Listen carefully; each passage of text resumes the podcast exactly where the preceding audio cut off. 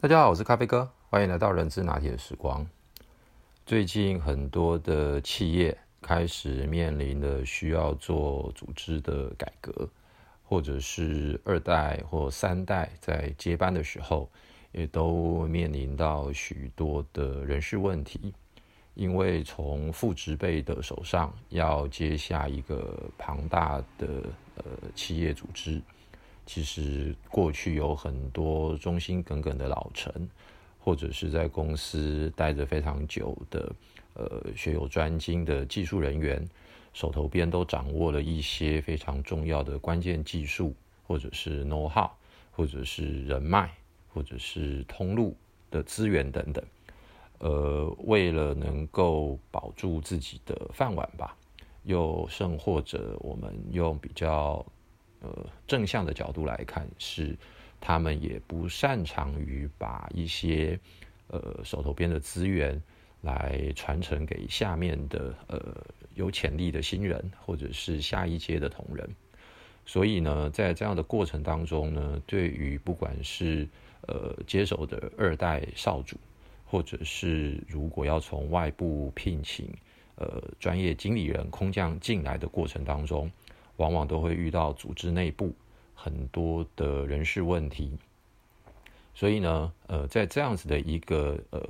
过程当中，往往组织内部就会产生一些非常强大的阻力。那其中呢，呃，如果要来谈比较严肃的状况。可能就会产生所谓组织内部的共犯结构，所以今天呢，咖啡哥想要来跟大家聊一聊关于组织内常常会发生的一些共犯结构的状况。首先呢，呃，我觉得第一个很重要的就是在管理跟领导的呃方法，或者是观念，或者是公司的制度流程里面，会发生第一个最重要的，那就是叫做层层的推诿。这句话是什么意思呢？就是如果各位呃是有在台湾当过兵的朋友们，那当然女性的这个听众不见得了解。但是我们可以发现，在部队里面，如果在基层发生了一些很重大的事件，其实它会有一个通报系统，透过政战的体系，层层的往上通报。那原本呢，在当兵的时候，大家都以为它是一个独立的。单位，但是实际上呢，我们会发现很多的部队也会发生的一个问题，就是从下往上通报之后，其实又回到了主要的这个管理单位。打个比方，从连长到排长到营长到师长，那其实呢，一路往下交办下来的情况之下，又回到了可能是连长，他必须要自己。要来亲自处理这些事情，而实际上发生这些事情的状况，也就是连长他自己在带领这一个连哦这一个军队部队的时候，他自己所发生的问题跟状况，所以呢，他就会变成是一个死循环，因为呢，不会有人愿意很认真、很诚实的把自己所犯的错误在网上通报。告诉我的上级主管说那是我做错了，那当然，呃，咖啡哥这么说也有一点过于偏颇，但是实际上呢，在部队的体系，以咖啡哥自己个人的经验，往往都是这样。所以把这样的一个状况反映到我们在企业内部服务的时候，是不是我们也常常会有一些类似的状况发生在我们的经理哦，或者是我们的科长？在带领我们的时候，其实有一些真的是比较没有那么恰当的管理模式，或者是团队出了一些状况的时候，其实我们是没有其他的管道能够向上的去做一个回报的动作，而这个时候，其实人力资源单位往往也就扮演着一个这样子中立的第三者的角角色。有一点类似刚刚咖啡哥所说的，在部队里面的这一个呃政战体系。所以呢，当发生这样层层推诿的时候，我认为人力资源单位必须要很公正、很客观的来了解实际上真正的状况，因为这样子的状况很有可能会是基层的员工所看事情的角度不够具大的格局，或者是不具策略观。那也有可能他是从自己个人单一的这个工作的状况来提出很多的疑问，甚至于是质疑的部分。那再者，更夸张的事情，有可能是运用人力资源单位的力量吧，也就是假借 HR 的手跟假借 HR 的嘴来传达他个人想要传达的。所以，其实不管怎么样，我觉得如果用层层推诿的这样共犯结构来看。人力资源单位就必须要扮演着一个相对公正的第三者来了解实际上的状况，然后根据真正的问题到底是流程还是呃组织结构还是主管的管理能力，又或者真的是因为主管他自己的私心不愿意正式面对所发生的问题。OK，这是第一个我认为会发生层层推诿的状况，以及如何能够来解决的部分。那第二个部分当然又跟领导者有关，就是劳逸不均。因为很多管理者他必须要建立起自己的班底，而其实最简单的方式就是运用公司给到他的资源跟他的权利。所谓的资源，那当然就包含是在调薪，包含是在奖金的发放。包含的是在员工的升迁的过程当中，会若有似无、有意无意的去特别偏袒，可能是跟他比较好的，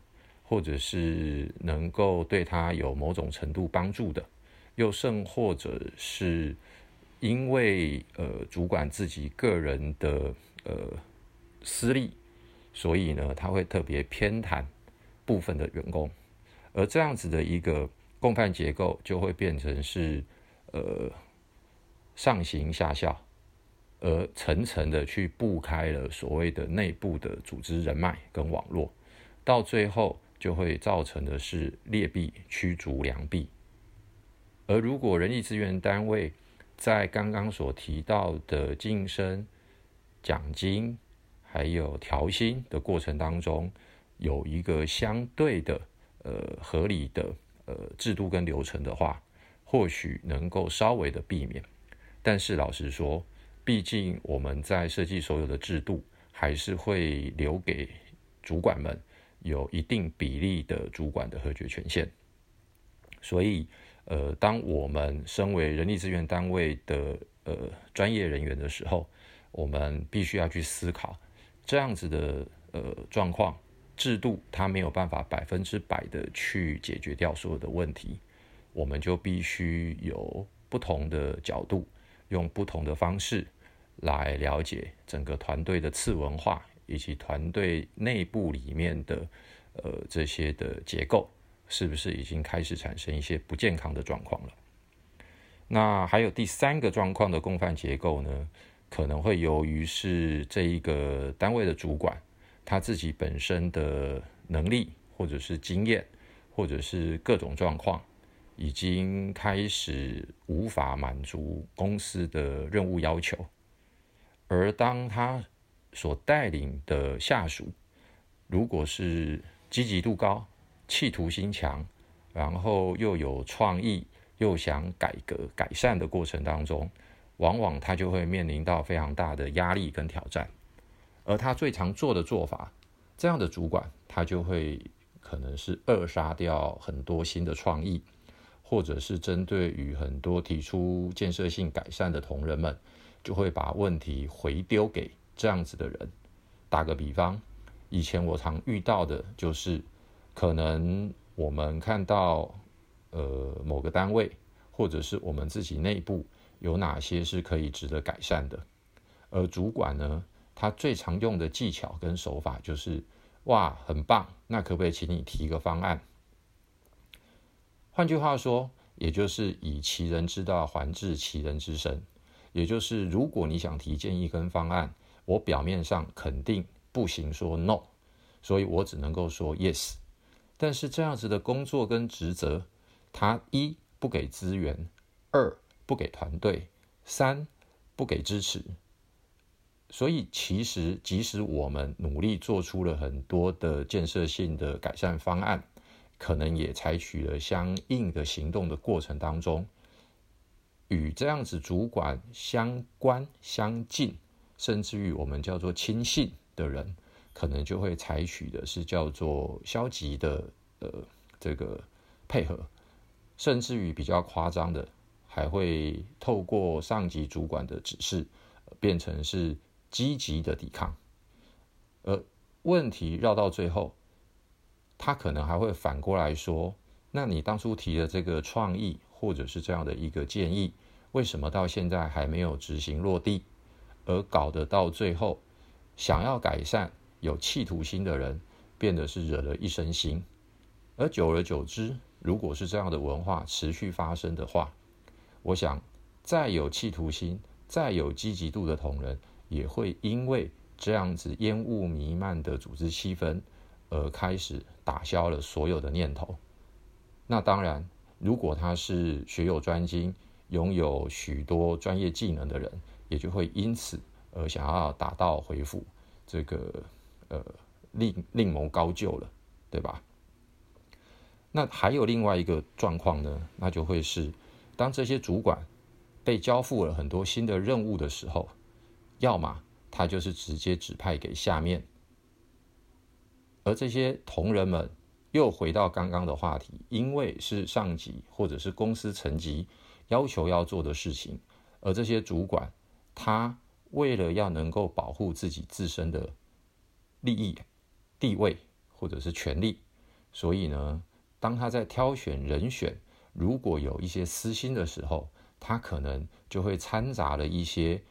可能不是那么适合这个专案或者是这一个目标应该要共同协同作战的人，而在资源的分配上。可能他就又会把属于自己人马所应该要拿到的资源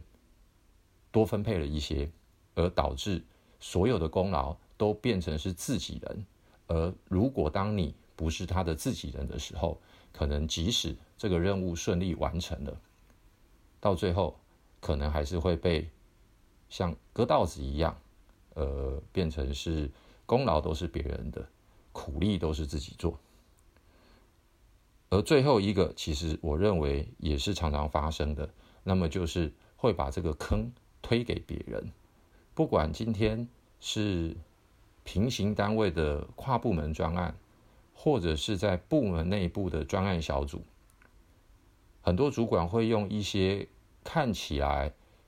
似是而非的原因或理由，也就指派了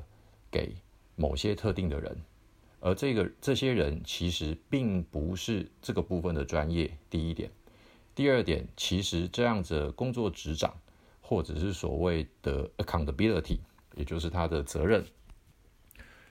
并不是属于他的身上。而主管可能又会用另外一个说法，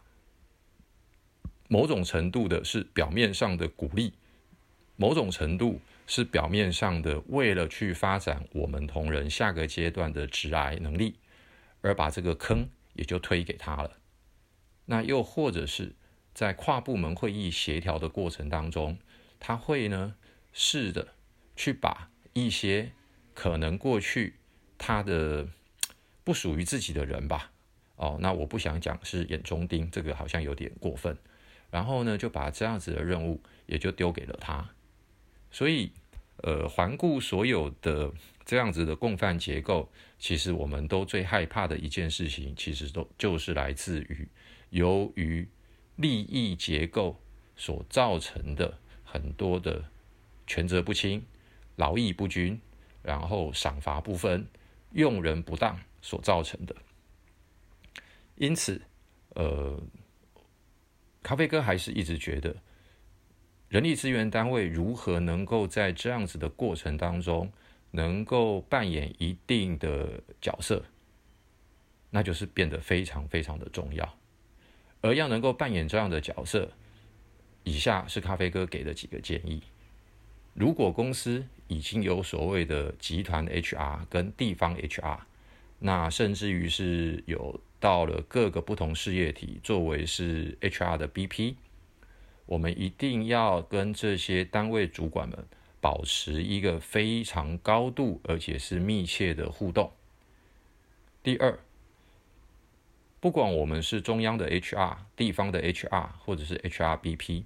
我们对于整个生意，还有对于整个公司的营运的方向。以及年度重要的策略目标的了解，以及深入的去知道该如何协助的过程当中，提高我们自己的视野，避免我们也沦为跟基层同仁看事情一样的角度的时候，我们才有可能脱离单一方面或者是视野过小，而变成别人的代言者。反而是影响了我们自己公平、客观以及更高战略角度的思考的这样子的一个影响。那当然，第三个最重要的就是我们必须要了解到我们所负责的 BU，我们所负责的功能单位，他们的真正的一些实质上的专业或者是工作的流程。或者是一些基础的技术的了解，这样子对于我们在判断很多事情的时候，会用更开阔，而且是用他们的角度来思考所有的事情，进而才能够避免掉我们刚刚所谓组织内部的共犯结构的产生。好喽，那今天咖啡哥就简单跟大家分享到这边，谢谢大家，拜拜。